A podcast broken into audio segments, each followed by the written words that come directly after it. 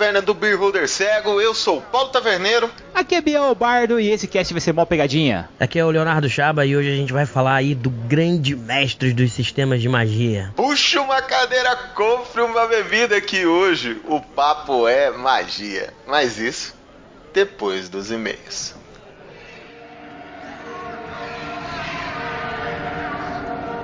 Isso é horrível. Fique tranquila, o meu pai já vai chegar e vai conjurar o patrono. A qualquer instante. Bem ali, você vai ver. Harry, me escuta. Não vem ninguém. Ele vem sim, ele vem sim. Não se preocupe, ele vem. Você está morrendo. Vocês dois. Harry! Expecto Patronum! E aí, Prix, o que você achou da nossa entrevista com a Kari Soarelli? Fiquei procurando a joia da alma dos Avengers e acabei caindo em outra joia. Como assim outra joia? Achei que você tinha caído da Deus do Labirinto, alguma coisa assim do tipo. Ué, mas não é joia da alma também? É, mas, Prix, sou louco, você tá comparando a Kari Soarelli e a Avengers. Eu sei que os dois são ótimos, mas sério mesmo? Ué. Já já você vai estar colocando os nossos universos aqui pra deixar tudo equilibrado devidamente, igual o cara do Freezer também? Não, mas aí eu sou mais os deuses de Arton. Isso, nossa senhora, deu branco agora. É isso aí, Prix. Mas nós viemos mais uma vez, galera, para dar os nossos recadinhos normais. Prix, se a pessoa quiser mandar um recado para nós, igual o que nós vamos ler aqui dos nossos ouvintes, como é que ela faz? Contato arroba beerholdercego.com.br Excelente. Ô Prix, vamos supor que eu queira anunciar na taverna. Eu quero usar esse espaço de e-mails para divulgar a minha lojinha, o meu trabalho. Como que eu faço? Para onde que eu mando um e-mail? Você pode falar diretamente por contato arroba beerholdercego.com.br que a gente te responde. Galera, vocês estão vendo, ou melhor, vocês estão ouvindo a voz da Gnoma como tá grave, como tá grossa? Imagina isso em um jogo de. Como é que é? Drink shot, é isso? Eu tô falando grosso. então, durante o aniversário da Prix, nós uh, aproveitamos e, e, abrimos um joguinho que nós ganhamos de uma pessoa bem legal. Qual que é o nome dele, Prix? Então, é, amigo, eu não lembro do seu nome. Eu acho que é esse Eita. JG Guimarães, que é o nome do cara que fez o jogo aqui. É o nome dele é John Goblin Guimarães. Deve Pronto, ser. fechou. E a Kami Queiroz, que mandaram pra gente o Brewwitch. Cara, é um drinking game muito divertido. A gente jogou aqui no meu aniversário. E assim, eu, ti, eu peguei a poçãozinha que tinha que ficar falando grosso. E, gente, né? Eu falando grosso. Eu ficava falando desse jeito. E aí ficou muito engraçado. Galera, o jogo é sensacional, sério. Nós pegamos o Rodrigo, que é nosso padrinho mestre de board games aqui, e ele começou a ler as regras e explicar pra nós. Cara, é- nós tem uns vídeos no grupo de padrinhos do Rodrigo parecendo uma mistura do Chuck com a coisa, tá ligado? Misturando com um palumpa e um anão de nome Sarra, cara, que ficou sensacional, galera. Sério, vocês têm que entrar no grupo pra ver esse vídeo, gente. É porque ele tava falando fininho. Sério, o jogo Brewwitched é muito massa. JC, se você tá ouvindo a gente, ou Cami, se tá ouvindo a gente, entre em contato pra gente colocar aqui o link na postagem aqui do seu jogo pra vocês venderem, cara, porque o jogo de vocês é muito bom, gente. Nós se divertimos muito. Só que é o seguinte, nós tentamos jogar ele com hidromel. Não deu muito certo porque acabou rápido, galera. Então vai já pra uma ipioca ou uma velho barreira, uma 51 aí que desce legal também, viu? Meu Deus do céu. E assim, quanto mais eh, poção envenenada você pega, melhor o jogo fica, entendeu?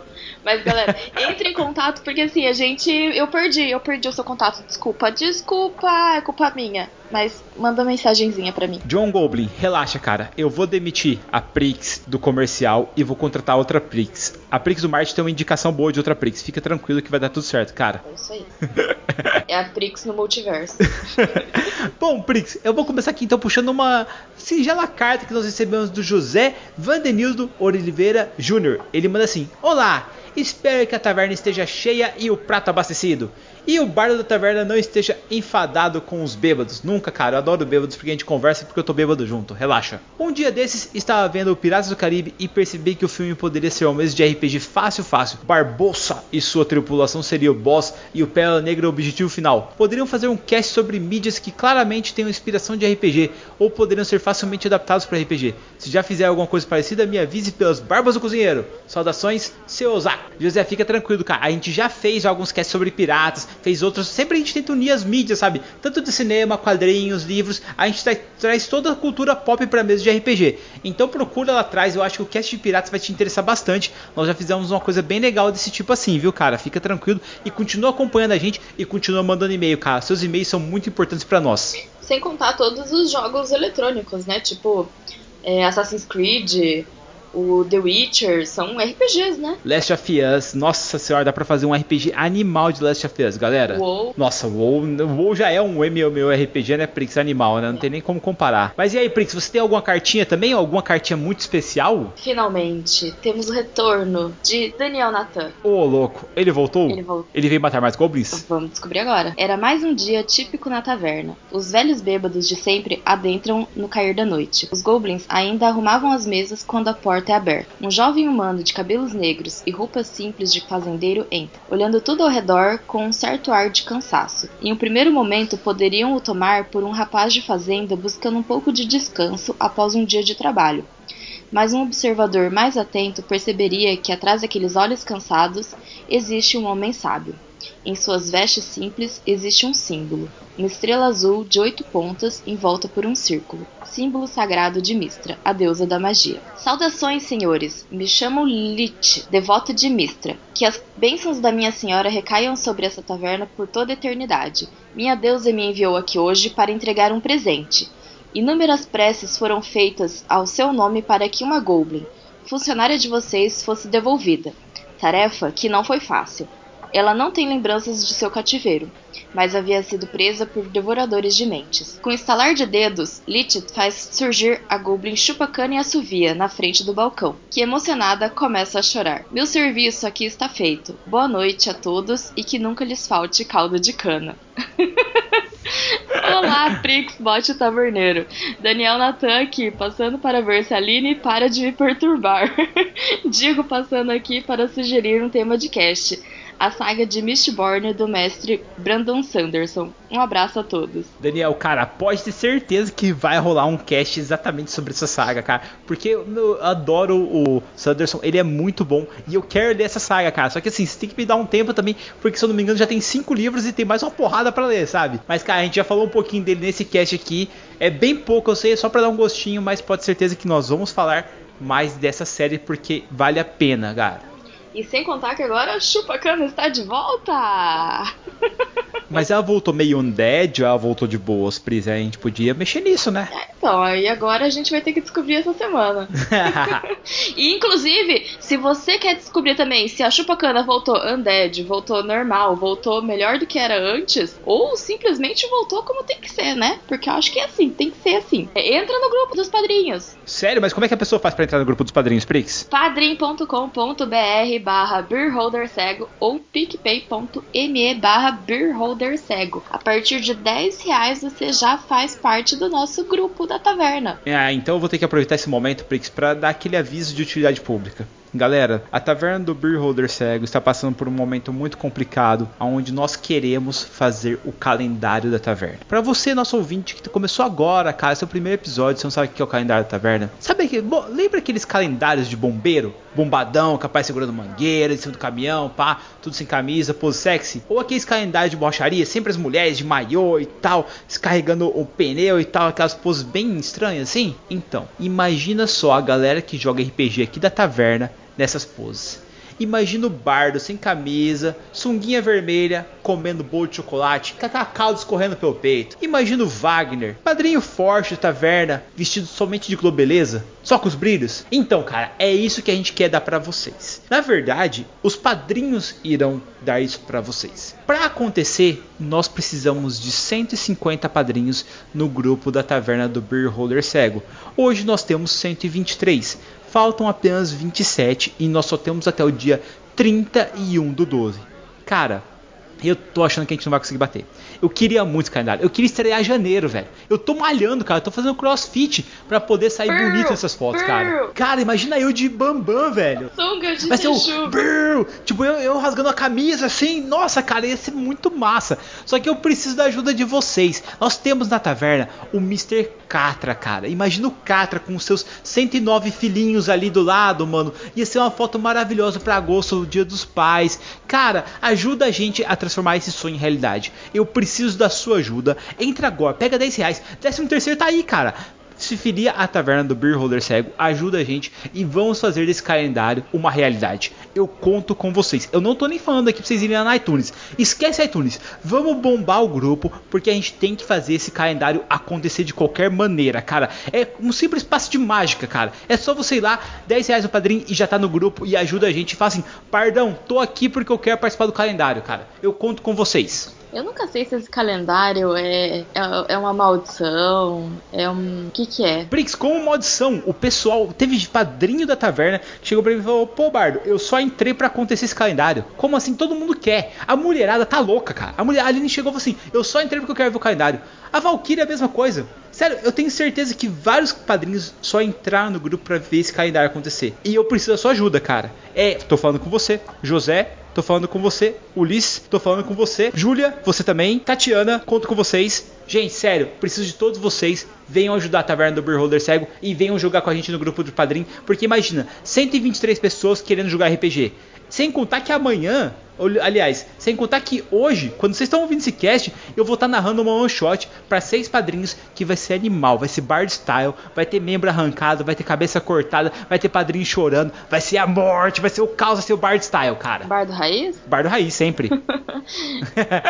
E essas aventuras todas você pode ouvir lá na cozinha da Gnoma. É, Eu acho tão engraçado, as pessoas entram no grupo dos padrinhos e falam assim: Cozinha da Gnoma? Nunca ouvi. O que é isso? Como assim, caralho? Você nunca ouviu a Cozinha da Gnoma? Digita aí no seu agregador: Cozinha da Gnoma e vai ouvir. Agora. é só a melhor cozinha da podosfera, né, Prix? Apenas? Como assim vocês não ouvem a minha cozinha? É lá que estão todas as mesas que os padrinhos estão jogando.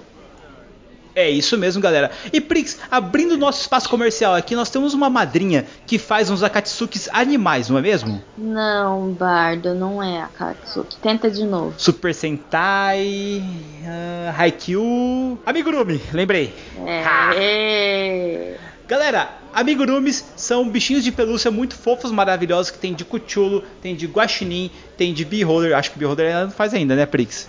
Ah, ela já fez o Cutulo. Em vez de fazer os tentáculos pra cima, faz. Quer dizer, em vez de fazer os tentáculos pra baixo, faz uns olhinhos pra cima. Tá fácil, né? é, eu acho que sim. E galera, ela tá se especializando. Sabrina vai fazer a capivara vampira logo logo, cara. Eu tenho fé nisso, entendeu?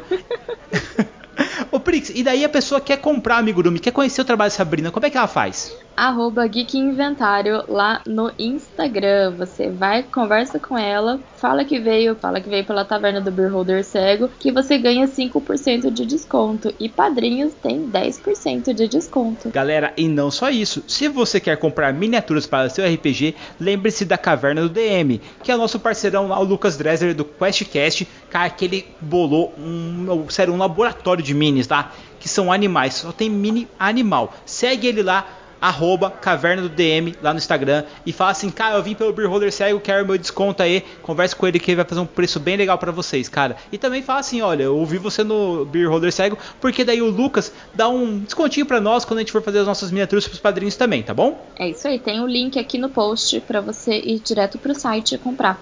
Ou então você segue ele também no Insta, conversa com ele e tá tudo aqui. É isso aí, Gnoma. E aí, bora pro cast? Bora pro cash. Escute-me.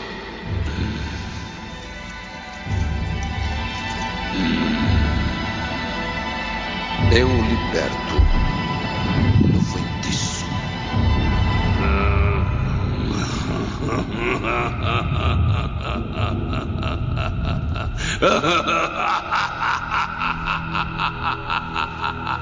Você não tem poder aqui, Gandalf, o cinzento.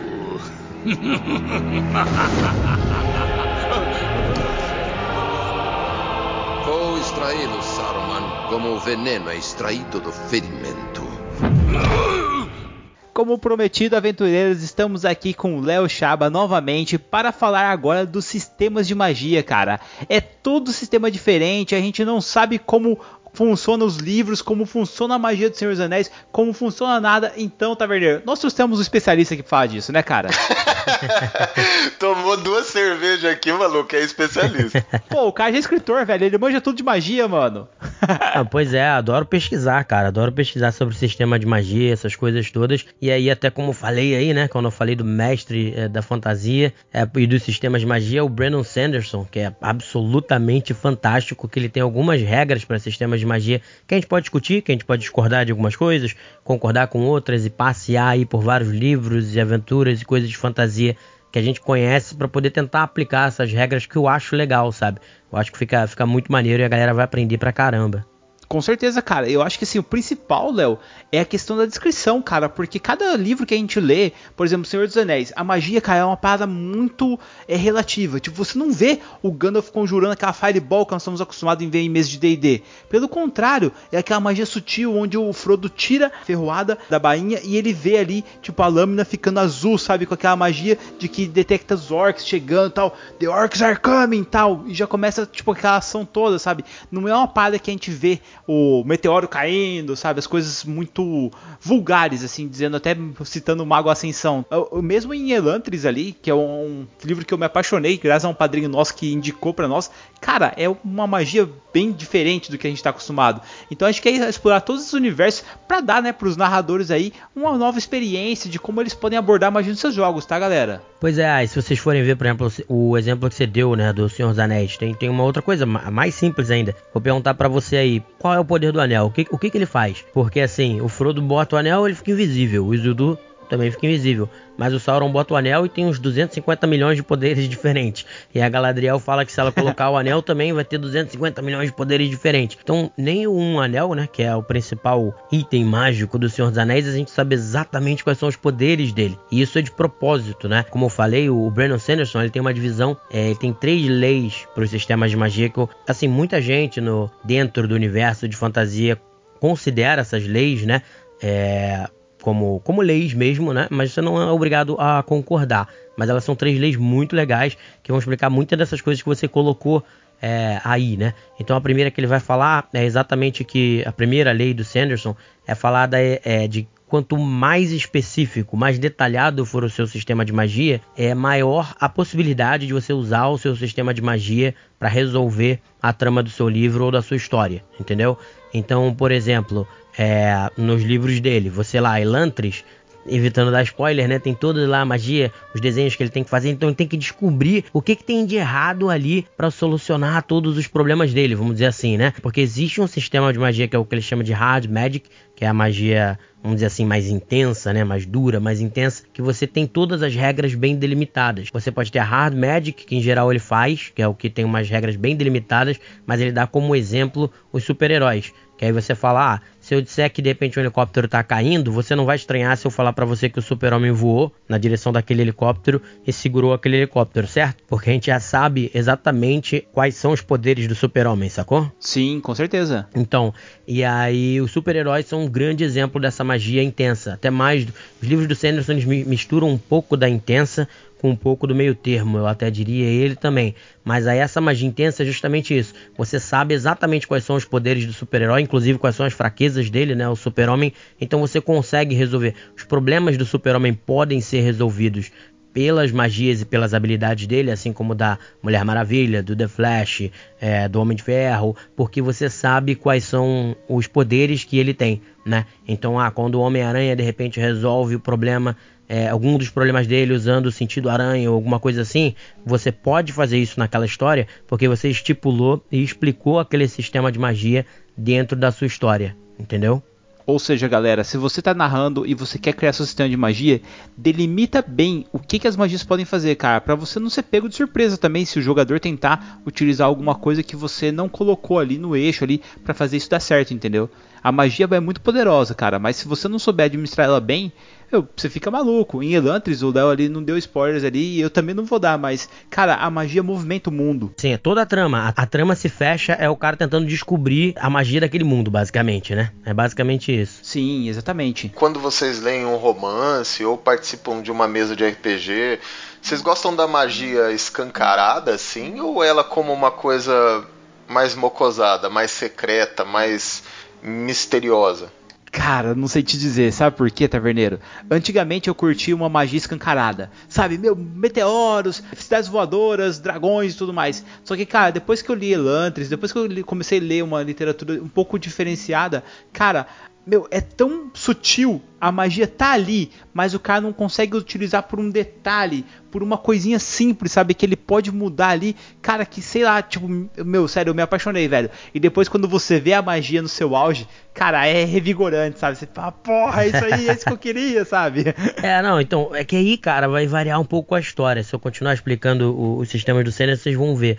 Mas até você, né, o bardo aí que tem lido o Sanderson, assim, cara, por exemplo, o Mistborn, né, que, que eu acho que você ainda vai ler, ele começa com um sistema de magia muito bem explicado, mas ele depois vai escalando o poder cada vez mais. Então no final termina como o Taverneiro falou aí, de às vezes você tem muito mais, pô, uma porrada, magia, pra, sabe, poder para tudo que é lado, não sei o que lá, mas você foi evoluindo, foi aprendendo com aquilo. Só que aí o Sanderson, na divisão dele, ele explica um pouco isso, que vocês falaram de Senhor dos Anéis. Então, por exemplo, estruturas de RPG geralmente com essa fantasia. O RPG, de um modo geral, é a magia intensa do Sanderson, né? Que você tem lá no livro. No livro está descrito exatamente como funciona cada magia, quantos turnos demora para você soltar e tal, na maioria dos livros, né? Mas, por exemplo, eu cheguei a tentar fazer um sistema de magia sutil a jogar com os meus jogadores, usando Storyteller do vampiro e tal, e aí onde você tem geralmente a disciplina, a doutrina e etc, é onde é a parte mágica, vamos dizer assim, né? E ali eu coloquei coisas um pouco mais vagas, do tipo, ah, você consegue manipular a parte química do seu corpo. E aí o cara poderia, quanto mais pontos ele tinha, mais eu deixava ele ser criativo com o que ele estava querendo fazer. E aí eu fazia isso para as outras habilidades também, como telecinese, etc, etc. Só que para você fazer isso dentro de um RPG, a confiança entre jogador e mestre precisa ser muito grande, porque aí se o cara fala que quer fazer alguma coisa e você acha que não, você diz que não, porque é você que tá julgando se vai poder fazer aquela coisa ou não, né?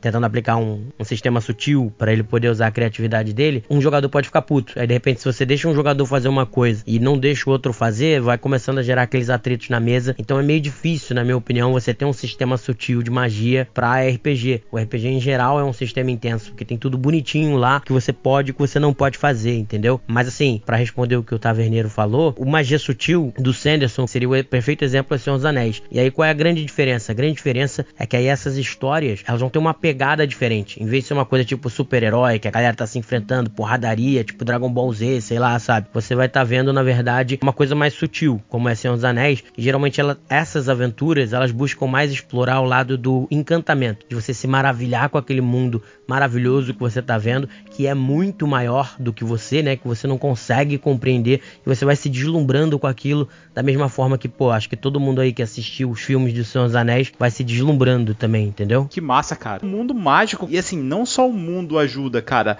A questão ali do Elrond, ou mesmo você falou da Galadriel, que ela teria um poder diferente se o anel. Porra, cara, o que ela faz com uma pequena bacia de água? E ali, é uma magia tão foda que ela mostra ali o que aconteceria e ela entra na cabeça do Frodo e fala: Frodo, eu seria a mulher mais foda desse universo e eu seria o terror e dominaria tudo. Uhum. Cara do céu, não fez nada e, cara, pra quem tá assistindo, principalmente, galera, nem tanto quando eu li não, não teve esse impacto, mas quando eu vi isso na tela de cinema, eu falei, Caraca, uhum. mano, essa mulher é muito poderosa, velho. Pois é, pois é. É, o Gandalf faz isso também, né? É a questão de como usar a magia, né? Eu acho que é tipo, fazendo uma analogia bizarra, é tipo um cara que faz uma arte marcial, sabe?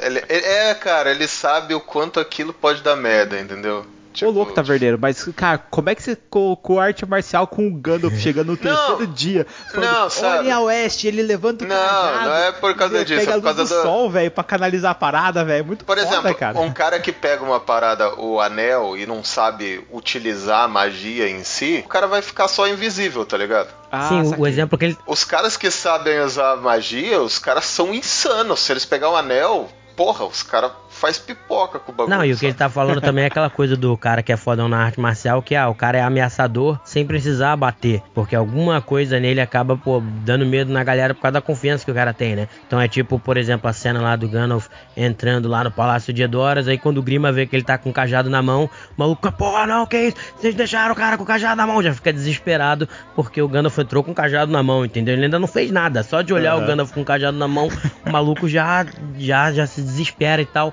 Isso é o legal da magia sutil, porque também você, como leitor ou que tá assistindo, você tem esse senso de maravilhamento, né? De cara, eu já tô conhecendo coisas desse mundo, mas ele ainda tem muito mais coisas que eu posso conhecer. A gente até viu um reflexo disso, eu não sei se vocês foram assim, mas acho que a maioria foi, né? Quando a gente viu lá o Senhor dos Anéis, o filme, que é raro, não é em todo filme que você tem isso, aquelas tomadas aéreas em que você mostra a Terra-média, né? Que é a Nova Zelândia ali, e as paisagens bonitas e não sei o que. Para mim isso foi algo muito importante no filme em Senhor dos Anéis, justamente porque ele traz esse deslumbramento com aquele mundo. E isso é bem a coisa da magia sutil, que é encantar quem tá vendo ou quem tá lendo e tal, e fazer ele é, imaginar o que, que pode ter a mais e, e, se encantar mesmo com aquele mundo. Mas aí, como o Sanderson falou, você não vai resolver os problemas daquele mundo com magia. Como é que eles resolveram lá? Pô, o Frodo foi lá caminhando na merda com o Sam carregando ele nas costas para levar a porra do anel. E aí só depois disso que o Gandalf veio com as aves e não sei o que, porque não dava para ele simplesmente como escritor aí, né? Não só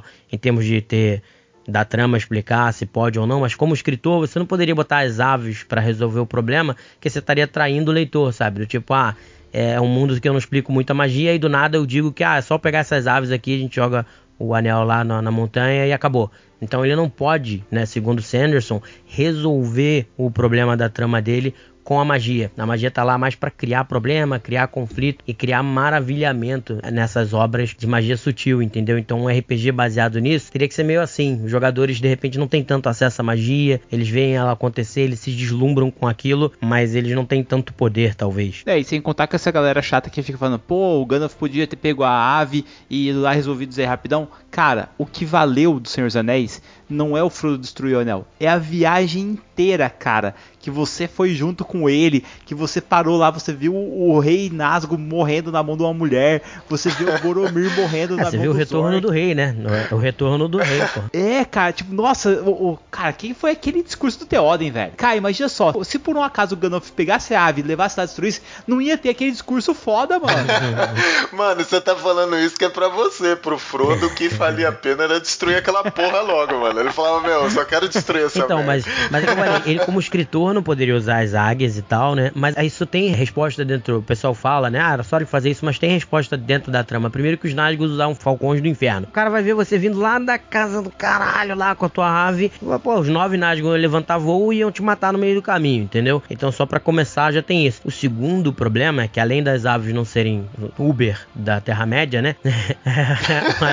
é, além né, delas não serem Uber da Terra-média, elas são muito poderosas. Elas são filhos de, acho que é Manwë, que é um dos, dos deuses lá. Agora fugiu o nome, os Valar. Acho que é Manwë que eles são filhos. Então elas são muito poderosas, cara. Então significa que o anel também tem poder sobre elas. E se elas caírem na tentação de pegarem o anel, que nem a gente falou aqui, elas vão ser bichos brabos do mal, entendeu? Então é um risco muito grande você também botar elas transportando o anel por tanto tempo. Que aí tem gente às vezes até que não sabe, mas no Silmarillion, você tinha uma ave antes ainda da Guair, que é a que o Gandalf usa, que são as águias de agora, que era o Torondor, que era absurdamente gigante. Ele era tão grande que ele foi utilizado para lutar contra o Ancalagon, que é um dragão tão grande, cara, que se eu mandar um chart para vocês dos dragões de São dos Anéis, você vai ver o dragão do D&D pequenininho, Aí você vai ver o Smaug gigante comparado ao dragão do D&D e o Ancalagon não fica nem na foto, tá ligado? De tão gigante que ele é. Ah, pois é, ele partiu o continente em dois ali, perto de Eriador e tal, tipo, é uma parada monstruosa. E as águias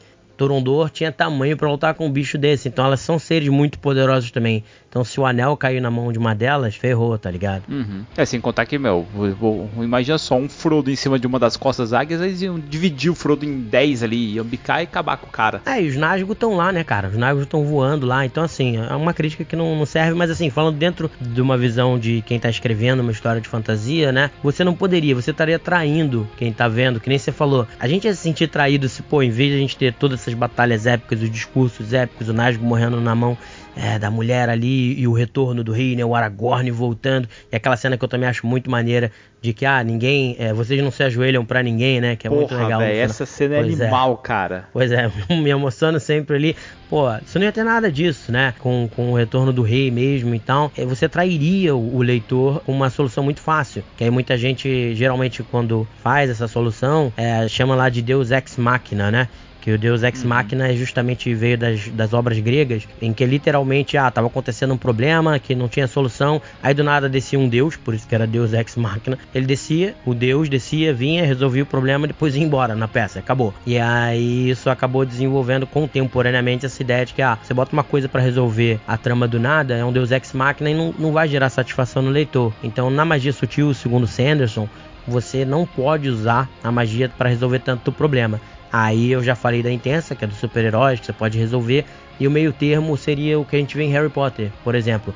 Em que você sabe, por exemplo, ah, como a varinha funciona, que a varinha escolhe o seu dono, sabe que os feitiços precisam de nomes e não sei o que. Mas aí depois tem mais um monte de outras coisas no mundo do Harry Potter que não são tão explicadas assim. Se você comparar um ou outro livro, tem algumas coisas que se contradizem. Mas como faz a magia sutil, ela gera esse encantamento. Você vê que todo mundo sonha em estudar em Hogwarts, todo mundo sonha em ir pra Hogsmeade, não sei o que lá. É porque tem esse encantamento da magia sutil, mas ao mesmo tempo ela tem algumas coisas da magia intensa que podem resolver a trama. Como por exemplo, né, o final aí, spoiler pra quem não viu Harry Potter ainda, é o final do Harry Potter em que ela explica que ah, a varinha tem um dono, né, as varinhas. E a varinha da morte, tipo, quem derrotou o último dono passa a ser o dono dela. E aí o Harry revela pro Voldemort que ah, quem derrotou o Dumbledore foi o Draco Malfoy e eu derrotei o Draco Malfoy, então a varinha é minha. E aí a varinha trai o, o Voldemort, ele morre. Ou seja, você usou o sistema de magia pra resolver a trama, porque você pode, já que você tá no meio termo, você explica algumas coisas e não explica outras, ao contrário, né, de Senhor dos Anéis. E aí o, a magia intensa já seria os super-heróis em que você resolve tudo com a magia, porque você explicou bonitinho quais são os poderes de cada um, né? Cara, você falou de Harry Potter aí, automaticamente eu já me lembrei já da luta de varinhas e não só das lutas, mas também dos poderes que alguns bruxos têm. Uhum. Respirar debaixo d'água, é a questão de você conseguir ali usar no quadribol, sabe, o a azaração, aonde você fica azarando a vassoura do cara pra ele cair, ou mesmo tirar todos os ossos do corpo do cara, ele fala, não, vou consertar seu braço, sabe? E daí tipo tira o osso e fica o braço molenga, cara. é. Então, aí isso já é uma coisa, por exemplo, que às vezes aparece meio do nada, algumas coisas, né? Tipo, ah, braço com molenga, você nem sabia que tinha uma poção pra recuperar osso, aí do nada ela fala, ó, tem uma poção pra recuperar osso.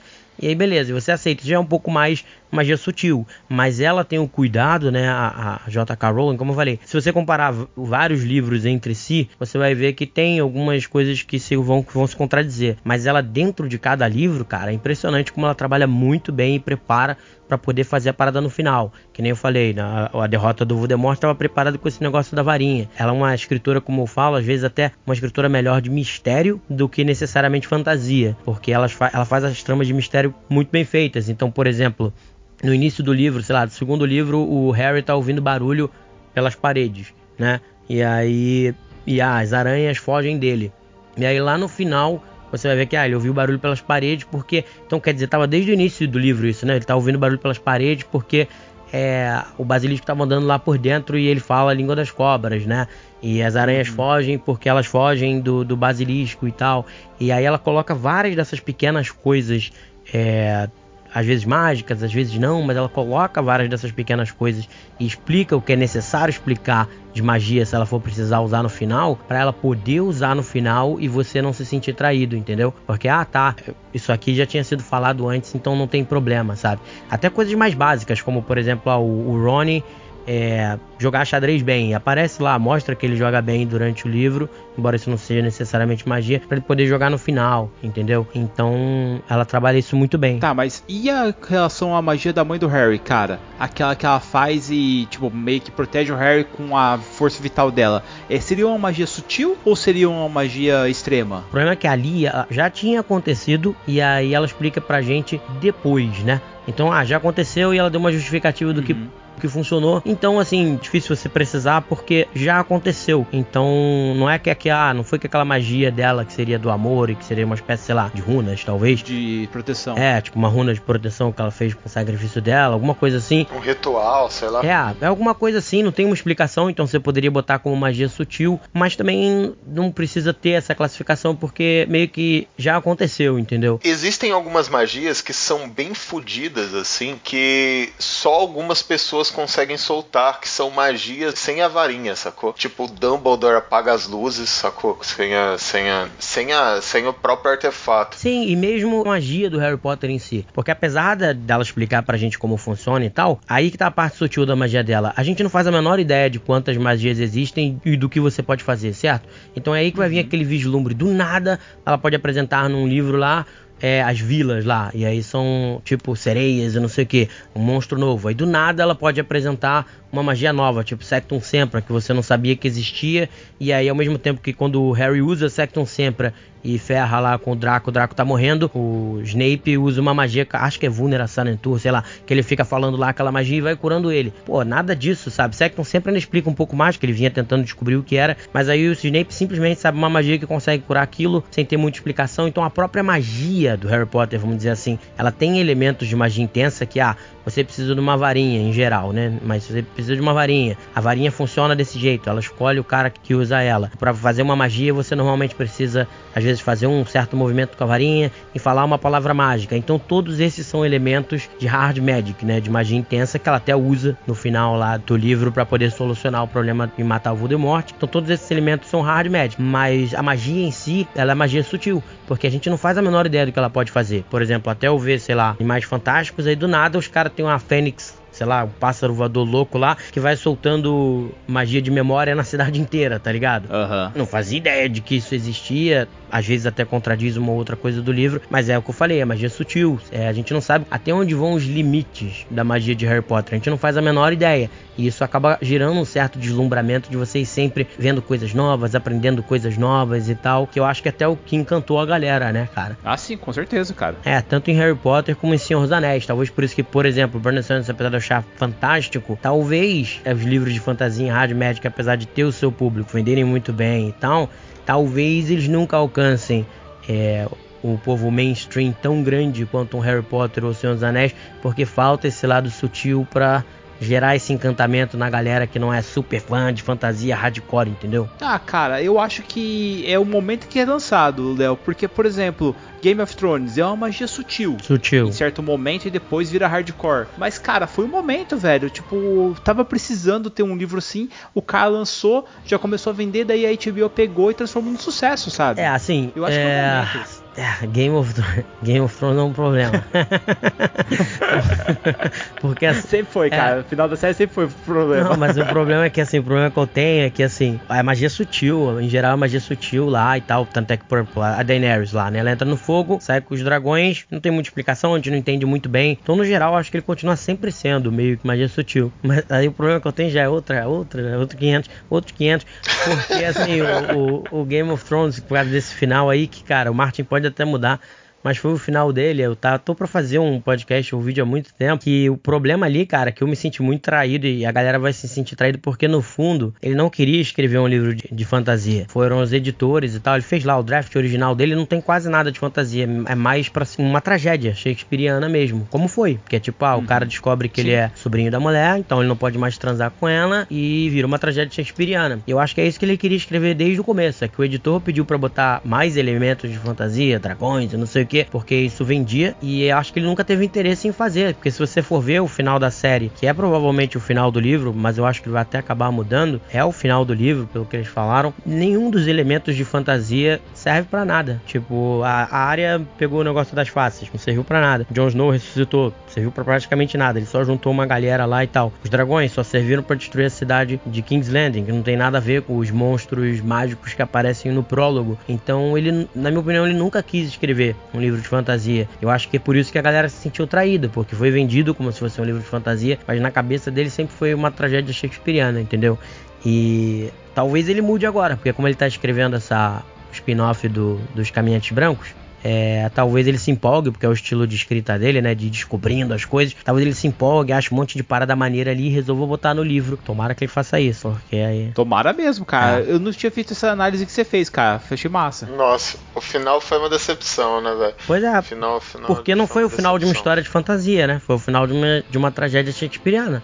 Que é o que, na minha opinião, ele queria escrever desde o começo. Mas aí. É, mas navegou no mundo, né, cara? Esse foi o problema, né? É, É que Ele fez você especular como se fosse um livro de fantasia, tudo bem, uma opção comercial dos editores e tal, mas não era, ele botou porque o editor pediu, ah, tá bom, vou botar uns dragões, vou aumentar esse negócio dos outros aqui e tal, mas não era o que ele queria fazer, entendeu? Eu acho, né? Ele queria fazer uma trama política. Ele queria ter ali, fazer um tipo, a Guerra das Rosas, alguma coisa do tipo, sabe? E aí ele só usou a fantasia com plano de fundo. E a galera se empolgou muito com o dragão, com o Dothraki, com tudo. E cara, de repente começou a ficar deslumbrado pelas mortes e quero mais, quero mais. E aí o editor na cabeça falou: Não, cara, tá vendendo, vai lá, vai lá, escreve aí, velho, bota dragão nessa parada aí, cara. E aí uma coisa levou a outra e deu no que deu, né? Pois é, mas aí talvez ele mude, não sei, né? Vamos ver. Mas enfim, aí aí seria também Uhum. esse sistema sutil. E aí isso é a primeira regra do Sanderson, né? Que fala do sistema sutil, o meio termo e, e- e o hard magic. Isso aí já dá pra gente ver. Olha quantos tipos de fantasia diferente, né? A gente pode fazer. E como tem alguns sistemas legais, né? Eu falei pra você, por exemplo, tem um livro do Sanderson que não chegou no Brasil ainda, infelizmente, que eu li em inglês, que eu tava te falando que tem uns sistemas maneiros, né? Que é The Rhythmatist, o nome. E olha só que parada maneira que é o livro. Tipo, ele é um pouco mais IA, né? Ele é um pouco mais young adult, que é jovem adulto. Mas é tipo numa universidade que o cara tá. E olha só que maneiro. Algumas pessoas têm um poder que elas desenham coisas de giz no chão. E aí aquilo, aquele, sei lá, você desenha um camelo de giz. E Caraca. aí aquilo vira um camelo mesmo. E consegue sair correndo e atacar e não sei o que. Naquela forma, mas do tamanho que você desenhou, né? Do tamanho que você desenhou. E aí algumas pessoas têm essas habilidades e outras pessoas não têm, né? O personagem que a gente acompanha é um que não tem, mas treina pra cacete. Sabe fazer todos os desenhos, todas as estratégias. Porque aí como é que funciona o negócio? Eles têm tipo um, tipo um campeonato, né? Tipo luta, vamos dizer assim, que você desenha um círculo em volta de você com giz e aí o, o- um tem que tentar destruir o círculo do outro. E aí você vai desenhando retas e curvas para poder fazer muros para se proteger. Você pode desenhar uma reta e atirar tipo uma flecha para tentar acertar o cara. E aí o cara pode desenhar vários animais também para poder tentar lutar. pode juntar desenho? Pode, você vai fazendo vários desenhos. O cara desenha animal, aí tem as. Aí tem lá as explicações, a seta de não sei o que de ataque, que aí você vai tipo uma seta, tipo uma flecha, né? Que tu vai atirar, e aí tu faz desenhos, dependendo do tipo de desenho que você faz, eles vão defender de jeitos diferentes, não sei o que lá. Uma loucura, cara, parada. Achei muito maneiro. Aí a trama desse livro é muito legal, o desenvolvimento dos dois personagens também é muito legal, mas pra você ver que loucura, e aí esse é um sistema do Brandon Sanderson, que é bem explicadinho. Ele vai explicar o que cada seta faz, o, que cada curva faz, os animais que você pode desenhar, várias coisas assim que vão ganhando vida e meio que um tentando atacar o outro, sabe? Tipo um combate Caraca, assim, eu entre não, duas velho. pessoas. É, é muito maneiro, cara. Putz, que da hora. E a magia do Dungeons and Dragons, cara? O que, que vocês acham com elas? Como que você trabalha elas? Assim? Você gosta de trabalhar um universo com a magia brotando do chão, assim? Ou você usa ela mais proibida, assim? Cara, eu, eu uso D&D, quando eu jogo D&D a magia é mais escancarada mesmo, não, não vejo problema. Até porque a minha visão do D&D, até nos livros aí que, que eu escrevo, tem um pouco dessa visão também, que eu uso sistemas de magia do D&D e tal. É claro que aí nas descrições do livro eu busco ser um pouco mais realista e, e puxar das paradas e tal, e dar umas explicações melhores. Mas o D&D eu vejo muito, eu acho, até torço para que o filme, quando eles fizerem, seja feito assim. Eu acho que até como a gente falou aqui, né? É, o Sanderson lá, né? Ele botou que ah, a magia intensa é essa magia que você é dos super-heróis, né? Que você sabe exatamente o que cada um pode fazer e tal. E o D&D é meio que assim, tá lá no livro bonitinho o que cada uma faz, o que que você pode fazer.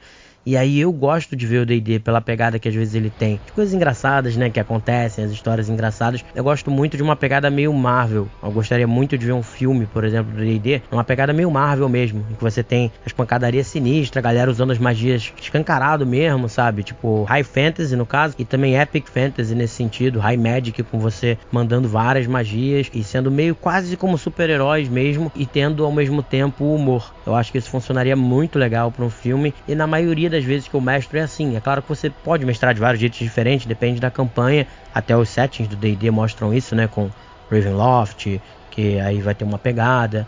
É, Eberron tem outra pegada já com coisas mais avançadas e tal. Mas no geral eu gosto de jogar assim. De vez em quando eu vario. Mas é porque eu gosto. Pra mim a identidade do D&D é essa, uma coisa meio Marvel mesmo, entendeu? Ah, saquei. É, eu, eu quando eu jogo em Forgotten, a magia é igual Forgotten, sabe? Daquele jeito lá. Quando eu jogo. Quando eu crio uma mesa assim, minha magia é mais restritona. Eu sou igual o Léo, velho. Uma choradinha às vezes. Você gosta de botar restrições aí? É, minhas magias são mais. Eu, eu acho que é, uma, é aquela parada, se o cara fazer uma magia no meio da galera, o povo sai correndo, gritando bruxaria, sacou? É, é mais ou menos assim que funciona. Mas é o jeito que eu curto, assim, mas eu não, não, não vejo o problema da, de outros métodos de, de, de utilizar magia. Muito pelo contrário, eu, eu gosto muito do, do universo que a magia é bem, bem existente, assim. E eu- a minha última mesa, inclusive, que eu mestrei aí, acabou agora, infelizmente. High mas Fantasy. era uma mesa High Fantasy.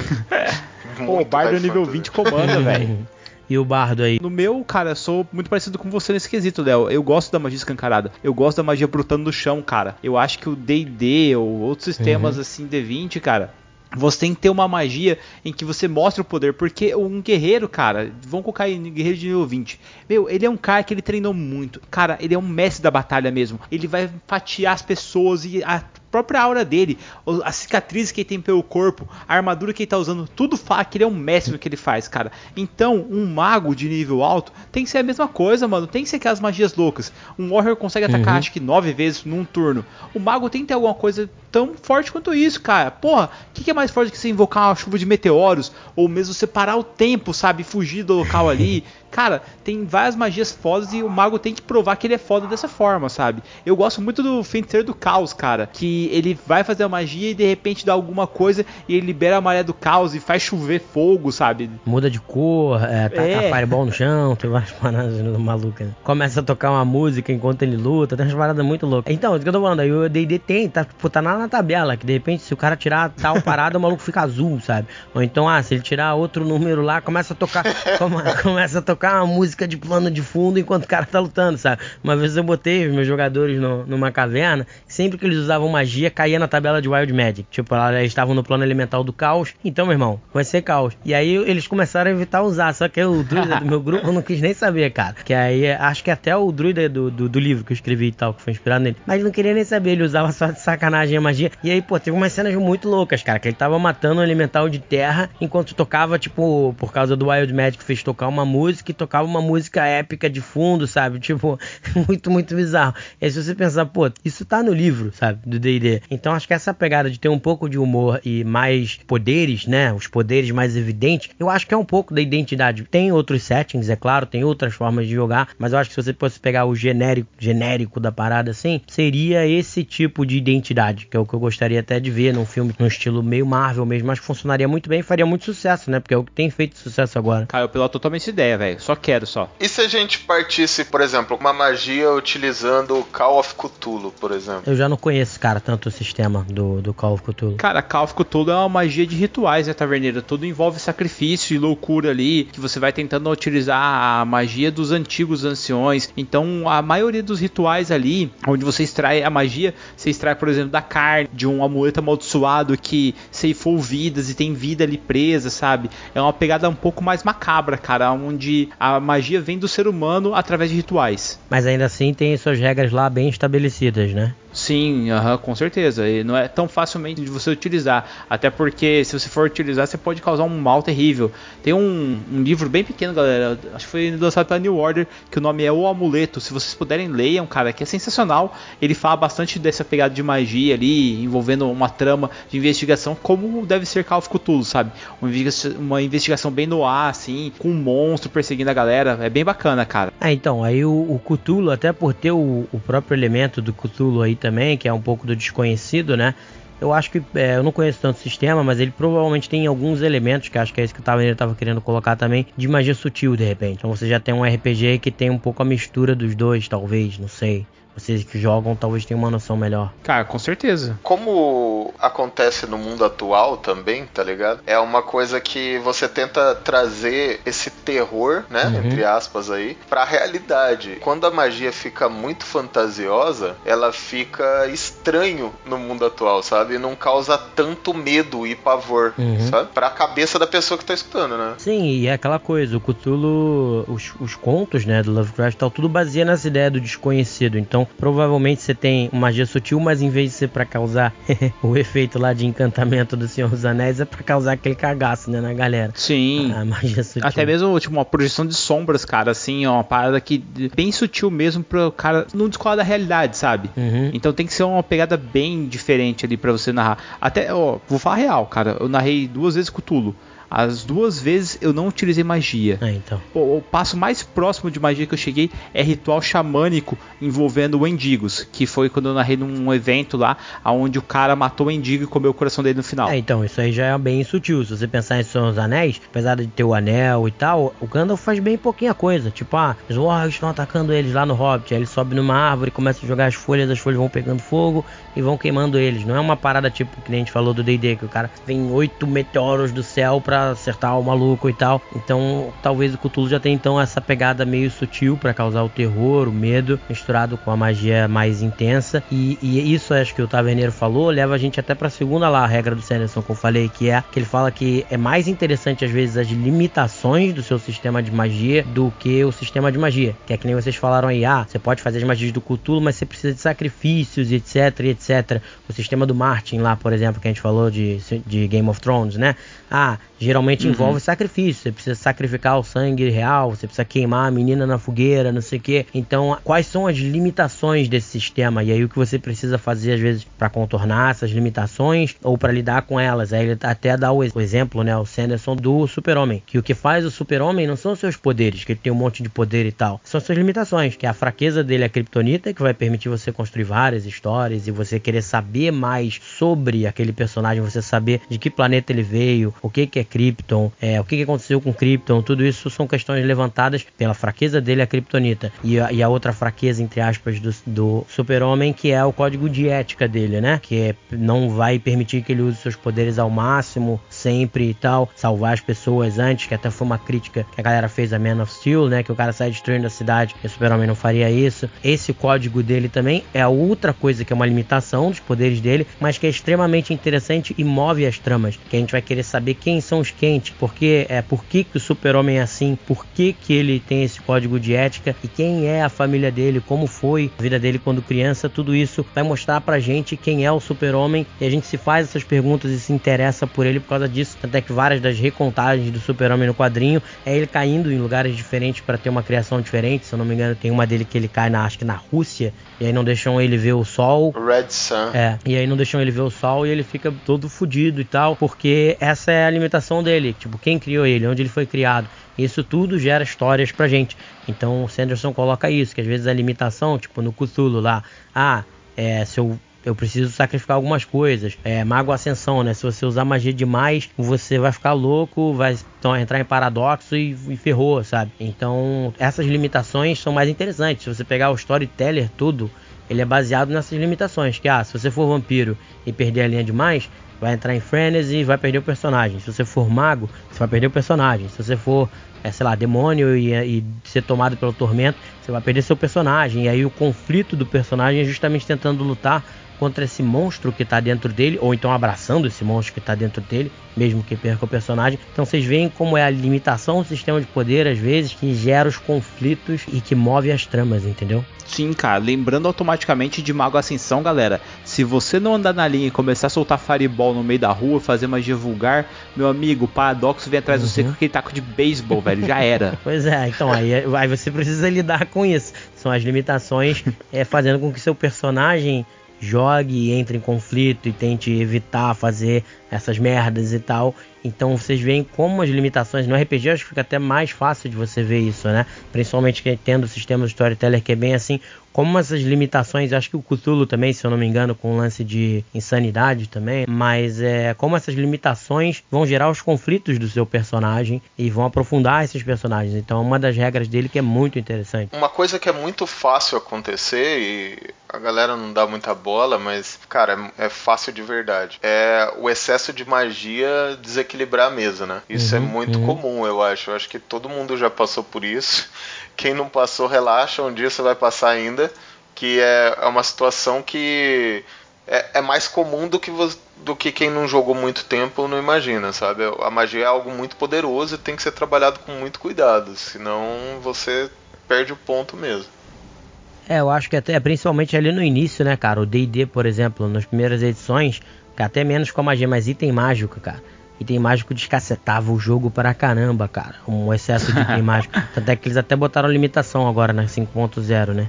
É, 5.0 ela ficou bem mais o personagem ser o, o alvo, né? Uhum. O, o foco do que as armas mágicas. As armas mágicas não apresentam assim tanta diferença assim. É lógico, é uma arma mágica, galera. Uma espada vorpal sempre será vorpal, mas o foco é no personagem. Isso, isso. Além disso, eles limitam. Você só pode se ligar lá, né? A, a três itens dos mais fortes. Que precisa de, de, de ter essa conexão. Sintonia, a sintonia, né? Isso. É, você só pode fazer a sintonia com três. Então isso dá uma limitação legal, porque em outras edições a galera andava com 10 anéis mágicos no dedo, nos dedos e, e várias paradas e tal, e combava tudo.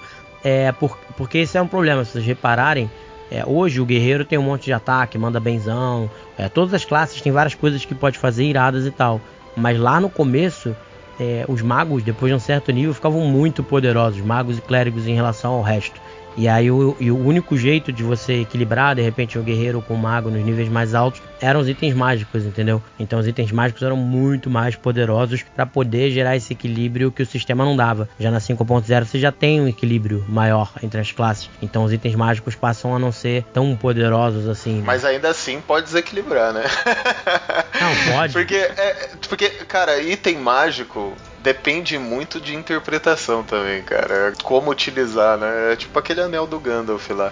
E, gente, pra entrar no, assim no, nesse campo dos universos que a gente conhece aí, qual o universo que você mais gosta, assim, de como é utilizada a magia? Mas de fantasia ou, ou RPG? Não, geralzão, geralzão, geralzão. Que você mais gosta, assim, você fala, pô, eu gosto de como é utilizada a magia nesse universo. Cara, eu particularmente sou muito fã do Senhor dos Anéis mesmo. Eu acho a magia sutil do Senhor dos Anéis fantástica. Eu gosto muito da forma como ela foi trabalhada e tal. Então, assim, eu diria que talvez seja assim o meu favorito, apesar de ser super clássico, apesar de eu gostar muito do Brandon Sanderson, porque os mundos do Sanderson são muito maneiros. Vocês vão ler ainda o Mistborn e tal. É um, é um bom exemplo em que você tem um sistema de magia, ele é muito maneiro, ele vai crescendo. Mas eu acho que os livros que eu já li dele, das sagas, no final ele tem um pouco desse problema que eu acho que você colocou aí, que eu acho que é um problema que a gente tem na fantasia, que é as aventuras vão escalonando, né? O poder vai fazendo essa escalada de poder. Então a galera vai ficando cada vez mais poderosa, com itens mágicos mais sinistros, com mais magia, com mais poder. Lá no Mistborn Mistborn, por exemplo, vão ficando cada vez mais poderosos. E aí, num determinado momento, estraga um pouquinho de leve, de você, pô, perder um pouco a graça, sabe? E isso acontece Uhum. muito se você tiver qualquer sistema de magia, às vezes, mais intensa. Então, apesar de eu ser absolutamente fã do, do Sanderson, eu diria Senhor dos Anéis mesmo e, que é um dos meus livros favoritos, O Nome do Vento, né? A saga do. A Crônica do Matador Ah, de Rei, que tem muita. É muito É foda. muito foda e tem a parte de magia intensa que ele explica e tal, mas tem muita magia sutil,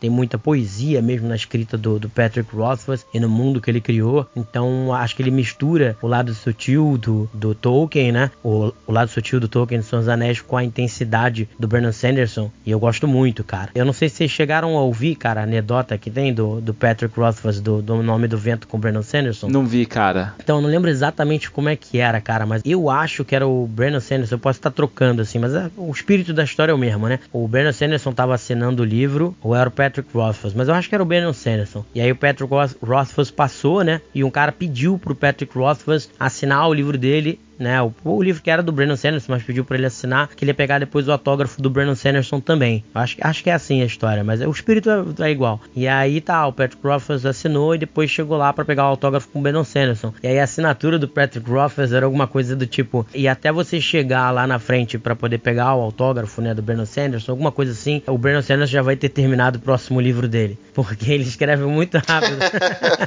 O cara é a máquina, né, mano? É. Diferente do- da crônica do Matador de Rei, né, Isso, velho? isso. A gente tá com um gap É, gigante tem aqui, 10 cara, orando. É, pois é.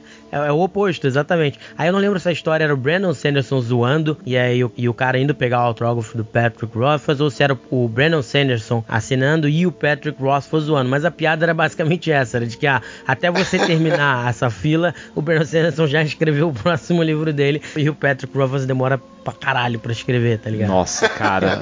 Ó, e, e é, uma- é um livro que eu tô esperando, hein, cara. Juro pra você. Pô, demais, cara. Tô, tô- já tô, pô, tem acho que 11 anos, 12, cara. E aí é esse. Senhor dos Anéis e o, a Crônica do Matador de Reis. Se ele finalizar bem a saga, eu vou sugerir para as pessoas. Eu sei que hoje tá tendo muita crítica em relação à saga e tal, tudo bem. Mas eu vou sugerir para as pessoas como a melhor saga de fantasia para mim, se ele fechar ela bem. Mas isso é uma coisa que a gente começa a aprender, né? A valorizar no Tolkien. Que o Brandon Sanderson, os livros dele são maravilhosos. Eu acho ele maravilhoso. Mas os finais eu ainda acho, a maioria das vezes, um pouquinho. Ah, por causa da escala de poder, fica difícil de fechar legal. Game of Thrones, pelo jeito, não vai fechar lá muito bem. É, o Patrick Rothfuss está tendo dificuldade para terminar o livro dele. Então, quando a gente olha para os Tolkien e vê como ele finalizou O Senhor dos Anéis e como todo mundo basicamente ficou satisfeito com o final, isso precisa de uma maestria que até agora é difícil de você ver nas grandes sagas populares de fantasia, né? Então a gente tem que valorizar bastante. Mas aí eu botaria esses dois aí. Mas e vocês? Quem, quais vocês colocariam? Cara, eu gosto muito da Crônica do Matador de Rei, é óbvio, Uhum. né? eu, cara, eu acho que pra mim é um. O, o, me- o melhor livro de fantasia que eu li nos últimos tempos. Eu, também acho que eu, eu sou E- muito exigente. Só que faz. Daqui, daqui a pouco vai entrar outro, porque o muito. O, nos últimos tempos tá passando, tá ligado? Tem Escreve logo pra continuar aí eu conseguir falar nos últimos tempos, sabe? três gerações de escritores depois, o cara lança o livro dele. Mas o. o é, eu sou muito exigente com o texto, cara, com a qualidade do texto. Então eu acho fenomenal a qualidade do texto do Patrick Rothfuss. O livro, cara, escreve muito, ele escreve muito, muito, muito. tá Demais. ligado? e sem contar que o personagem principal é um bardo, né, cara? Melhor personagem ever, então tem que fazer. E, cara, eu vou falar uma parada que é meio. A gente nem conversou e acho que nem é considerada magia por muitos, mas eu considero muito. Já falei aqui no cast, uso até mesmo isso pra interpretar alguns clérigos nas mesas, assim, de poderes de divindades diferentes. Cara, é como é tratada a magia dos Jedi de Star Wars nos três primeiros volumes da saga, sabe? A força? Que é aquela. A força, exato. Não, mas é A a, força força, é um si. sistema de magia, cara. Um sistema de magia total ali. Sim. Na- na- nas primeiras ali, saga, primeira trilogia, eu diria até que é magia sutil, né? Similar ali ao Senhor dos Anéis. Sim, Mas é essa sistema, mesmo, essa é mesmo. sistema de magia, sem, sem dúvida, cara. O, Sanderson Sim, você gastava ponto, cara, pra você poder fazer aquele. a- o estralar o pescoço do cara, sabe? A, a distância, velho. Mas é um sutil, tipo, o que eu acho foda é que ela é um sutil e poderosa, sabe? Sim, sim. É, é um equilíbrio foda, assim. Então, mas eu- o, eu acho- sutil eu aí acho que tá. O sutil não necessariamente ele é fraco. Porque, por exemplo, você pega Senhor dos Anéis, ela é uma magia sutil. Mas pensa na, na- no tamanho do poder que o Sauron tem ou pode ter. Ou o Morgoth, ou que nem você falou, o Gandalf. Imagina se ele bota o anel. Ele pode ter um poder inacreditável. E é exatamente isso que gera aquele deslumbramento, que nem a força. Porque você sabe que tem mais ali, entendeu? Tem mais coisa pra você descobrir. Você fica maravilhado mesmo, sabe? É aquela magia que nem todo mundo acredita, Isso. saca? Tipo, é, eu acho isso muito foda. Então, o jeito que é, e eu até falo, vou falar aqui de novo, já que a gente tá falando um cast de magia, como utilizar essa magia, eu acho muito foda. Quando a gente tá falando de clérigo, por exemplo, que a magia vem divina e tal, porque a força é tipo uma religião, saca? Uhum. Ao mesmo tempo que eles não falam de um livro, sabe? Tipo a Bíblia, um Uhum, Alcorão uhum. da vida, sabe? Tipo, não tem uma palavra assim. Eu tô falando tudo da Primeira primeira, trilogia. Da primeira trilogia que saiu. É, tipo, fica lá, galera. É o que eu tô falando é pra a lá, tá primeira ligado? trilogia que não existe É. ou a primeira trilogia que saiu? Não, a primeira que saiu. Então, mas isso que você falou é 4, exatamente 5, isso. 6, sacou? A galera que tem dúvida de como interpretar um clérigo, eu acredito que é mais ali, sabe? Tipo, naquele ponto. E eu utilizo muito a inspiração ali pra interpretar um clérigo. Não, é perfeito, cara. Clérigo é Rogue One, cara, o japonês lá. Não, Rogue One Force Sensitive, né? Não, mas então, mas isso aí é perfeito, Uhum. cara, porque a, a primeira trilogia, eu acho que até fica fácil da gente entender, talvez, por que que ficou uma merda a, a outra trilogia. Porque a primeira trilogia, se você for ver a força, é puro magia sutil. Ela é muito poderosa e tal, mas você não entende até onde ela vai, o que que ela pode fazer. Tipo, até tá ali o Luke, né? Pilotando, daqui a pouco ele ouve na cabeça dele, use the force e tal. E aí ele usa. E funciona, mas assim, você não. Você não tem aquela explicação, né, tão detalhada. E aí uma das grandes besteiras que eles fizeram na, na- no episódio 1, 2 e 3 foi já querer dar uma de magia intensa pra força. Ah, a força na verdade são midi-chlorians que tem no seu sangue, não sei o que lá. Isso aí já começou a estragar, porque era pra ser uma magia sutil, entendeu? E não intensa. Os caras perderam a chance, velho. Se eles falassem que a força vem dos lactobacilos vivos, eles iam vender muito Yakut, cara. Ia ser muito top.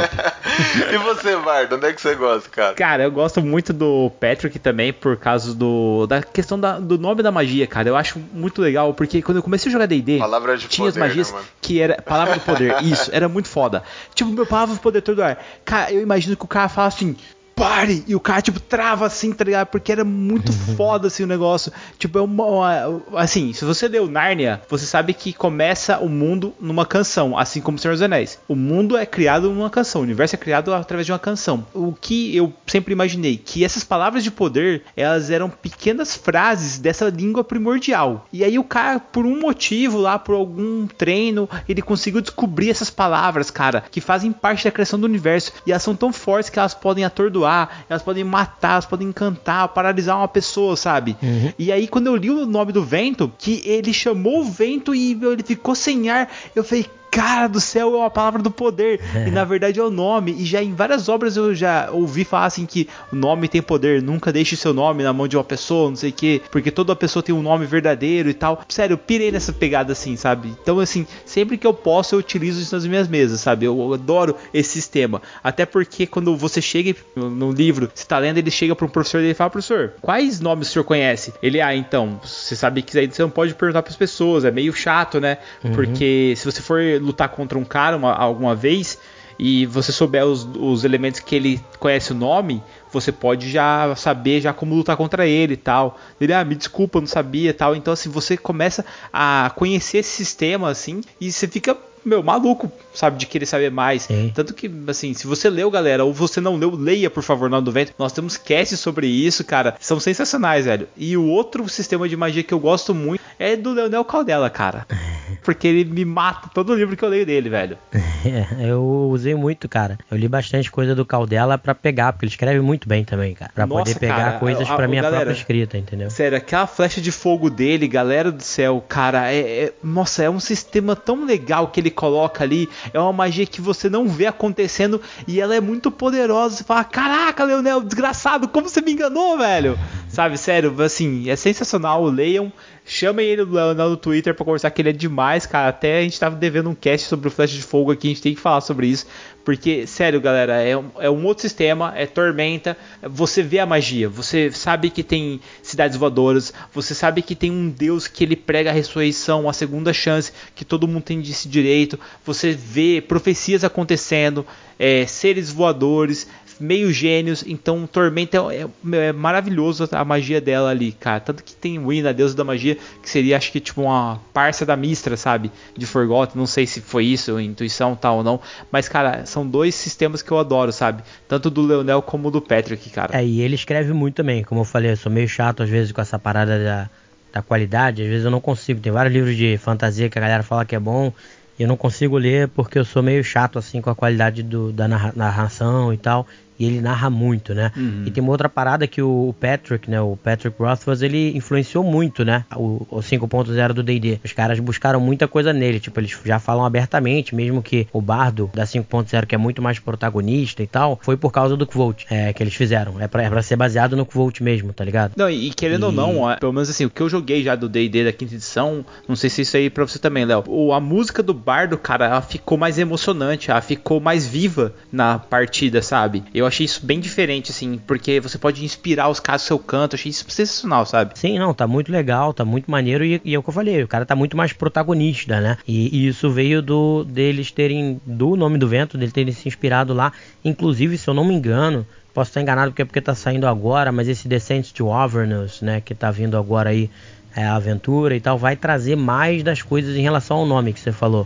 De você ter nome verdadeiro dos demônios, se eu não me engano, tá? E eu acho que eles estão começando a caminhar para uma direção de ter nome verdadeiro, ter o nome, né? De outras coisas também. Outros seres que não só os demônios terem seus nomes verdadeiros e tal. Isso talvez já seja uma influência do Patrick Rothfuss também na criação, que, pô, já que usaram por, pro bardo, significa que eles gostam do cara. Então talvez esse elemento da palavra, né? De você saber, conhecer verdadeiramente alguma coisa para poder dizer o nome dela e tal, vai aparecer com mais elementos aí no D&D 5.0, entendeu? Nossa, cara, só espero, só vem, cara. Nossa, eu tô louco pra ver essa aventura, eu não consigo comprar ainda, cara. Cara, vai ser animal. É, ser depois dá animal. uma olhada, eu acho que já começa a aparecer nesse Descent to Avernus, que eu acho que eu vi a galera falando, eu posso estar enganado, mas tenho quase certeza. Aí eu, quando tava falando isso, eu falei, pô, se isso for, se isso for verdade que eu, que eu li e tal, é, ele vai se amarrar porque tem, tem essa pegada, entendeu? Nossa, com certeza. Nossa, vai ser muito foda. E os seus, cara? E os seus romances? Conta aí pra gente, pô. Já chego lá, é só falar então da, da última regra, cara, pra gente viajar aqui na, na última lei do Sanderson para os sistemas de magia, que é, em vez de você tentar cada vez aumentar o número de poderes, né, botar mais e mais coisa no seu sistema de magia, pegar um elemento dele e se aprofundar ao máximo para você criar um mundo maneiro. E aí até num podcast que eu fiz eu dei o exemplo de, vamos imaginar que você tem um mundo em que algumas pessoas, né, através da magia, elas criam água e alimento. Aí eu não vou dizer todo mundo, porque senão talvez até não teria tanto motivo para pessoa viver em sociedade, como colocaram nos comentários, mas uma galera consegue com magia você cria de uma forma razoavelmente banal água e alimentos. Aí você, se você for em vez de aumentar só o sistema de magia, né, começar a criar pô, Fireball, sei lá, Meteor Swarm, não, vamos, vamos só pensar nisso de criar água e alimentos numa quantidade legal. Como isso mudaria uma sociedade, né? Pensa aí vocês, como é que isso mudaria uma sociedade? Cara, você criaria comida, velho. E água. É, sei lá, todo mundo ia virar comunista, velho, porque ia ter tudo.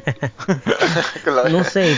Nada, mano. Ele envolve várias gamas, cara. Ele entra até no campo da, da, da prática e desenvolvimento de energia, por exemplo. É, pois é, tem muita coisa que vocês vão ter que começar a pensar. Isso que ele tá falando. Então começa a aprofundar e olha como aparecem coisas. Então vamos botar aqui, foi o que eu, que eu usei como exemplo, uma, uma sociedade mais medieval mesmo, já que a gente joga fantasia medieval. Cara, se todo mundo puder usar magia, às vezes você não precisa nem ter motivo para ter tanta cidade. Mas assim, as pessoas ainda vão precisar de ferramentas, de roupa, de um monte de coisa. Então você vai precisar das cidades ainda assim para essas trocas. Mas se não for todo mundo que faz, só um certo grupo de magos e não sei o que, você ainda vai precisar dessas cidades. E se for só um certo grupo, você já pode começar a colocar uma estrutura social que vai depender de quem consegue fazer essa magia ou não. Mas pensa na guerra. O que, que você faz num cerco quando você faz um cerco numa cidade? É matar a galera de fome e de sede, certo? Sim. Se você produz magia com magia, comida e alimento, você não pode mais fazer cerco em nenhum lugar, certo? A guerra Certo. já tem que ser diferente. Já muda tudo, né, mano? Aí, meu amigo, a guerra tem que ser aérea. Tem que bombardear os caras com fireball, velho. É, então, aí você já vai ter que começar a pensar no seu mundo, pô, então as guerras são diferentes, mas é até o que eu propus lá. Então, pô, vamos criar agora uma trama em cima disso. A gente pensou em água, pensou em alimento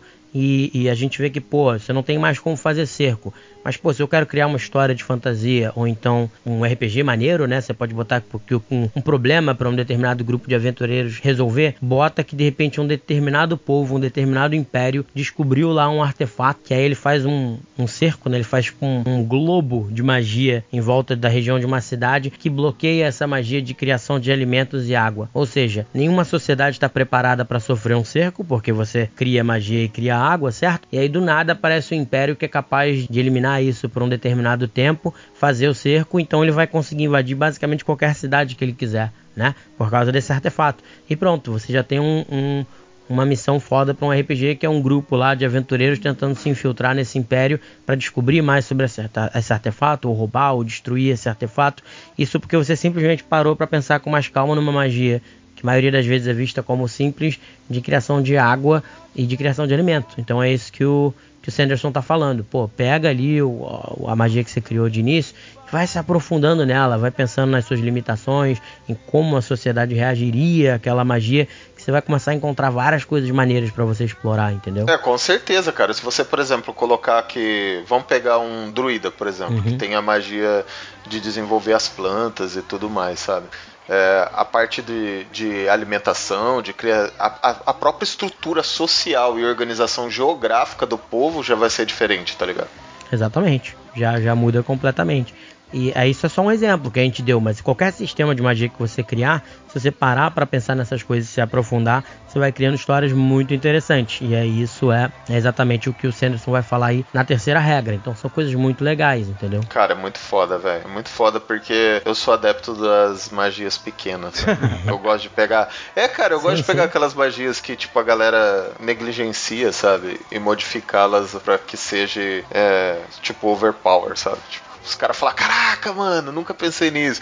Eu lembro de uma, de uma missão, só pra vocês terem ideia, eu entrei na mesa do bardo, primeira mesa que eu joguei da mesa do bardo, os caras eram tipo high level já, high level não, mas eles tipo um level, level 8, e eu entrei level 1, sabe? Uhum. E a gente entrou num lugar bem zoado, assim, e eu falei, cara, mano, o que, que eu vou fazer nessa bosta, né? Tipo, eu tô tudo moído. E daí tava tendo uma invasão de zumbi, assim. E eu não podia chegar perto, porque eu ia morrer, porque era muito zumbi, porque os caras estavam esfarfunhando lá no meio do zumbizão grande, sabe? Daí eu falei, meu, o que, que eu vou fazer? Mano, eu peguei e simplesmente eu coloquei água no. Eu era paladino, né? Na época, paladino. Paladino ou clérigo? Clérigo. E eu, eu conjurei magia, eu conjurei água, sabe? Criei água e abençoei a água e criei água benta no chão, sacou? Uhum. E daí, tipo, criei uma zona de água benta no chão, assim, aonde os zumbis tomavam dano por estar naquela água, como Sim, se fosse sim. uma piscina, sabe, de água benta, assim. E duas magias super nível baixo, assim, que eu criei uma mega de uma barreira que eu ajudei até os caras que eram level 8, assim. Então, as magias por muitas vezes são negligenciadas, sabe? Sim, muito maneiro, cara. É que eu tô tentando até lembrar aqui, mas volta e meia tem esses exemplos de magias bem. que, que as pessoas quase não usam, não valorizam e que os jogadores acham um jeito criativo de usar elas, cara. E, e resolve o problema, muda o RPG completamente, Ô, sabe? Léo, e como é que são as magias nos seus livros, cara? Então, cara, eu tô pra escrever ainda um livro de fantasia maior mesmo, que a minha ideia é fazer tipo Elantris, tá ligado? Do Brandon Sanderson, que vai ter um sistema de magia próprio e que vai terminar no próprio livro. Então vai ser um livro só, que é esse livro quando eu lançar, vou ver se eu coloco de graça mesmo pra galera por cinco dias, já no lançamento, porque a ideia é o cara vezes não tem dinheiro pra comprar e tal, ele vai poder ler um livro de fantasia com início, meio e fim de boa. Isso deve demorar alguns meses ainda pra fazer, mas o que eu tô fazendo agora, o sistema de magia, ele é baseado no D&D mesmo, assim, eu peguei uma aventura que a gente jogou e aí fui transformando, fui fazendo as adaptações, mas é bem baseado no D&D, tanto é que se, se a pessoa for ler sem ter isso em mente, ela vai poder pensar às vezes que, pô, o cara do nada se transformou num animal e, e fez isso aqui, pô, o Léo aqui inventou que o cara pode virar um animal só pra resolver esse problema, mas não, se você joga o D&D e conhece, você vai saber, ah tá, foi provavelmente o jogador naquela época que bolou isso e você sabe que aquelas magias existem, porque é um sistema de magia intensa. Então eu uso os sistemas do D&D pra criar umas histórias bem maneiras, baseadas em aventuras que a gente jogou, então tem muita coisa que às vezes foi o que o jogador fez. E aí a minha ideia é fazer pequenas aventuras mesmo, livros curtos de 80, 100, cento e poucas páginas, botar bem baratinho pra galera poder pegar, né, e ler. E a ideia é ser tipo uma série literária, então os personagens vão se desenvolvendo e a trama, né, maior, a- o plot maior da história vai se desenvolvendo ao longo das pequenas histórias, mas as próprias pequenas histórias têm os seus arcos legais, tipo uma série mesmo do Netflix que você ia ver, só que de D&D. Até tá, é, um jeito de explicar seria tipo assim, Caverna do Dragão, que você vê os caras participando daquelas aventuras. Caverna do Dragão não tem uma trama mais ampla tão grande, mas seria mais ou menos aquilo. Eles vão participando, então cada livro é uma daquelas aventuras, mas nesse caso vai tendo uma trama bem maior por trás que vocês vão aprendendo ao longo do tempo, que nem uma série mesmo de TV que a gente acompanha. Essa que é a ideia, de livros mais curtos e tal. Eu acho que a galera vai gostar muito. A galera tem gostado muito, assim. Eu tô encaprichado na imersão e nas cenas de batalha. E aí, fazendo um jabá aí pro Beholder Cast aí, que eu quero ver a galera ajudando a, a taverna do Beholder cego aí também. Que se vocês forem lá na Amazon, né? Que os livros estão na Amazon como e-book, vocês podem baixar o aplicativo do Kindle para o celular ou tablet de vocês e ler com qualidade inacreditável. Não precisa ter o Kindle. No celular é maravilhoso de você ler.